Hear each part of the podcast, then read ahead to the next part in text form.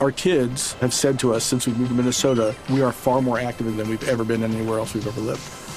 Moving to Minnesota opened up a lot of doors for us. Just this overall sense of community, of values that, you know, Minnesotans have. It's a real accepting, loving community, especially with two young kids.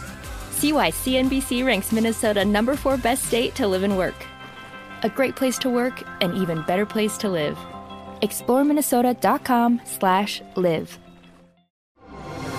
Así sucede con Carlos Martín Huerta Macías. En este podcast recibirás la información más relevante.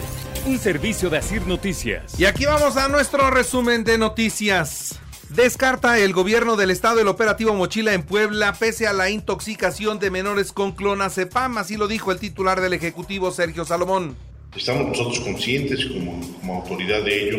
En la secundaria, en las escuelas estaremos buscando que seguir haciendo equipo con los maestros, las maestras, para que estén muy atentos a este tipo de acciones, pero ya es importante que desde el hogar sigamos concientizando a nuestros hijos. Siguiendo con más noticias, pide Eduardo Rivera a los padres de familia estar atentos de los niños, de los adolescentes para evitar que realicen el reto TikTok. Y aprovecho tu pregunta, por ahí anda un reto también en otros estados del país de también chicos adolescentes de desaparecete por 24 48 horas. No le hagan eso a la ciudad, por favor. Como decía la diputada Silvia, todos los días estamos trabajando para combatir el delito y no podemos desafortunadamente a veces distraer.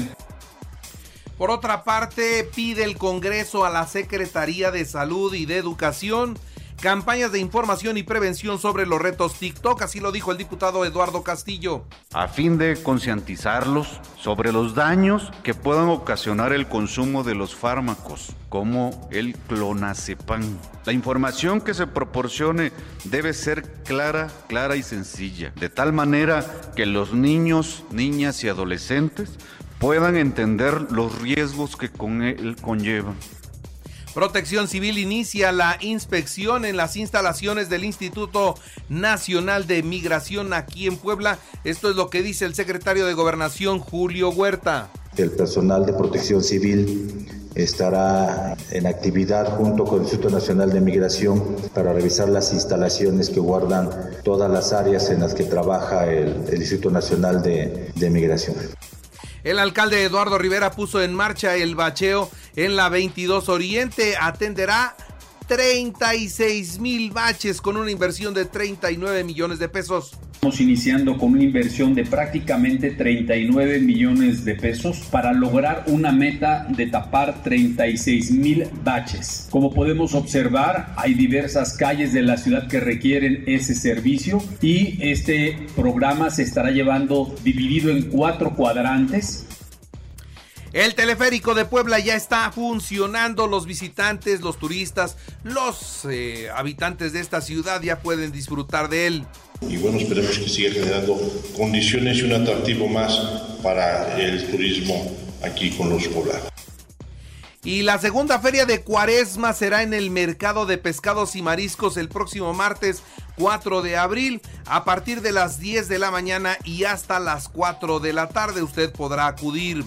Por Semana Santa, el comercio del centro histórico estima un incremento de hasta el 20% en sus ventas. Eso nos ayuda muchísimo, pero recordemos que solamente es un fin de semana, o sea, y a veces un fin de semana pues no te salva toda una temporada, ¿no? Pero es, por supuesto que es importante. ¿Cuál les podría, en porcentaje, no sé cuánto les pudiera eh, beneficiar? Más o menos eh, mejoramos entre un 15 y un 20% distintos sectores que va desde los hoteles, los restaurantes. La rectora de la Benemérita Universidad Autónoma de Puebla entregó 419 definitividades a personal académico y de los niveles medio superior y superior. Asaltan a mano armada y disparan a pasajeros de una unidad de la ruta 64B en la colonia Santa María de esta ciudad de Puebla. Detienen a Yair Jonathan N. en Ciudad Juárez. ¿Por qué? Por su presunta participación en el asesinato de Metzli Sarabia. ¿Se acuerda usted? Es la hija de Simitrio. La mataron. Ahí tiene usted ya los resultados del proceso de investigación.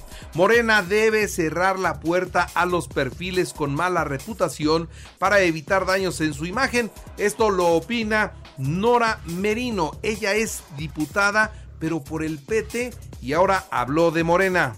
Creo que aquí cabemos todos, cabemos todas, pero no deberíamos abrir el paso a que no compartan nuestros valores, nuestros principios, a quien le haya hecho daño al pueblo, a quien le haya hecho daño a los poblanos y a las poblanas. Y de manera muy particular, tampoco tenemos que dejar y que abrir el camino de nuestros partidos, de la coalición, a cualquier persona que haya sido eh, señalada por las tres de tres. Hemos hablado violencia política de género, violencia familiar, Denuncia Morena la aparición de comités municipales. Patito, esto en el interior de Puebla. Están clonando los comités de Morena en el interior, lo denuncia Olga Lucía Romero que tienen esa preocupación, ¿no? Porque más que nada, pues eh, se está mal informando y lo único que hacemos es confundir a nuestros militantes, a nuestros simpatizantes y por eso es que decidimos hacerlo este, público, que se enteren que pues no hay como tal ahorita esa conformación. Ya en próximas fechas estaremos tomando protesta de comités que nos ayudarán en la coordinación de la estructura en Chietla y Huehuetlán, el gobernador entregó programas sociales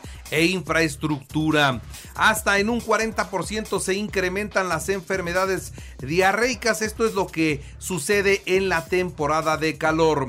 Y atención, embajadores de China y de la Unión Europea estrecharán lazos económicos con Puebla. Los diplomáticos se reunirán con el gobernador Sergio Salomón.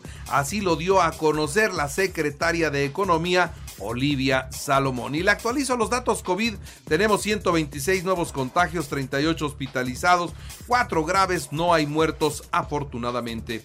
En el ámbito de la información nacional e internacional, como lo planearon desde un principio, la elección de consejeros del INE fue por insaculación y como era de esperarse, Morena ganó la presidencia con Guadalupe Tadei Zavala. También llegaron Jorge Montaño, Rita Bell y Arturo Castillo en una sesión que terminó la madrugada de hoy en el recinto de San Lázaro.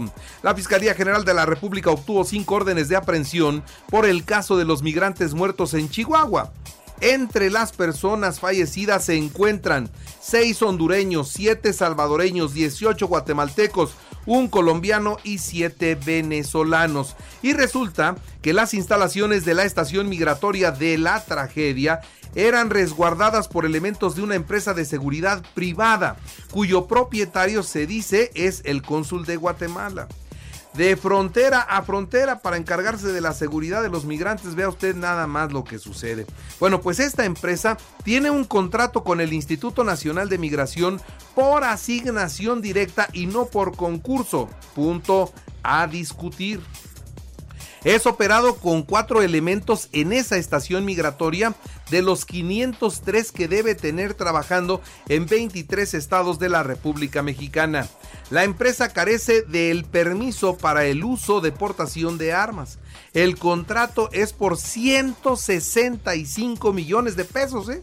Ese es un contrato con asignación directa, 165 millones de pesos a pesar de que incumple con la operación y la normatividad acordada. Los permisos de operación de la empresa los otorgó la Secretaría de Seguridad Pública. Esto es lo que reconoce la titular de la dependencia. El presidente no quiso responder, evitó responder si, si, va o no a renunciar el titular del Instituto Nacional de Migración, Francisco Garduño, tras esta tragedia y dijo, y ya no voy a hablar del tema, ya, se acabó lo de la tragedia y los quemados, se acabó, que sigan las investigaciones y que ahí se llegue a feliz término. Pero ya no hablará el presidente de esta situación. Estados Unidos, por su parte, rechaza la responsabilidad de la tragedia de los migrantes en Juárez. Esa no es nuestra culpa, esa es culpa del gobierno mexicano y cómo es que tiene a los migrantes allá. Pero son migrantes de ellos. Sin embargo, nosotros tenemos que cargar con ese problema.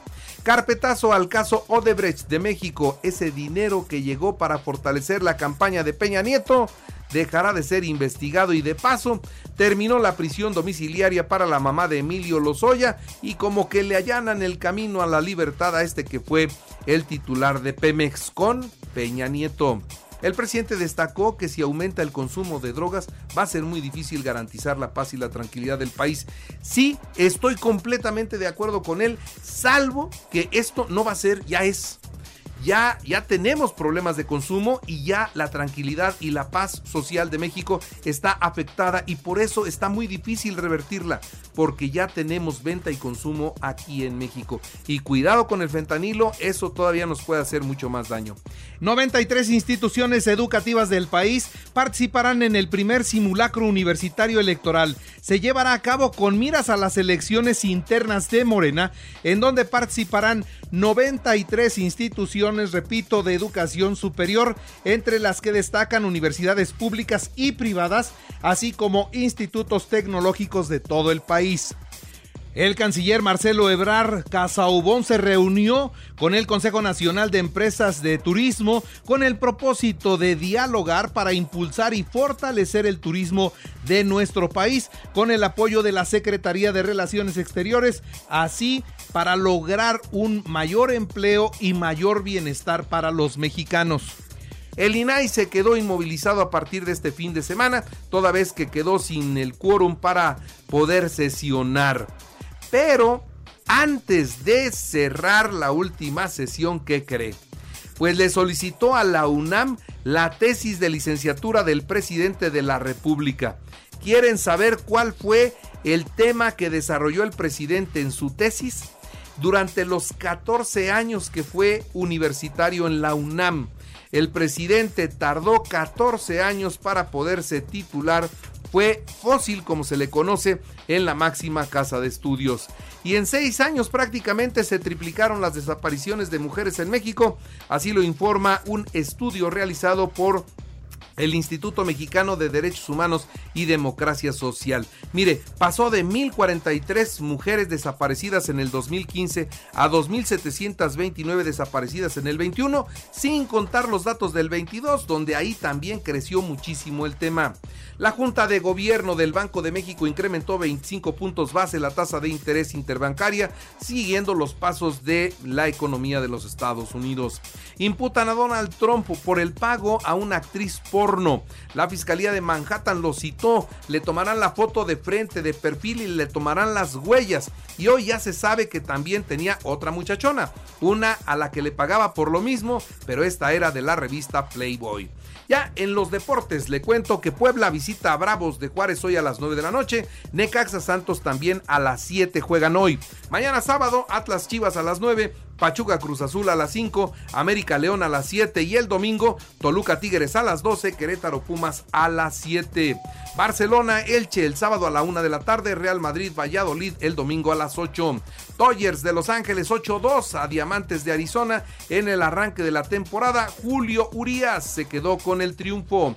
Y en el automovilismo, Sergio Pérez se colocó en el séptimo lugar de la segunda práctica rumbo al Gran Premio de Australia, que se correrá mañana sábado a las 11 de la noche. Así sucede con Carlos Martín Huerta Macías. La información más relevante ahora en podcast. Sigue disfrutando de iHeartRadio.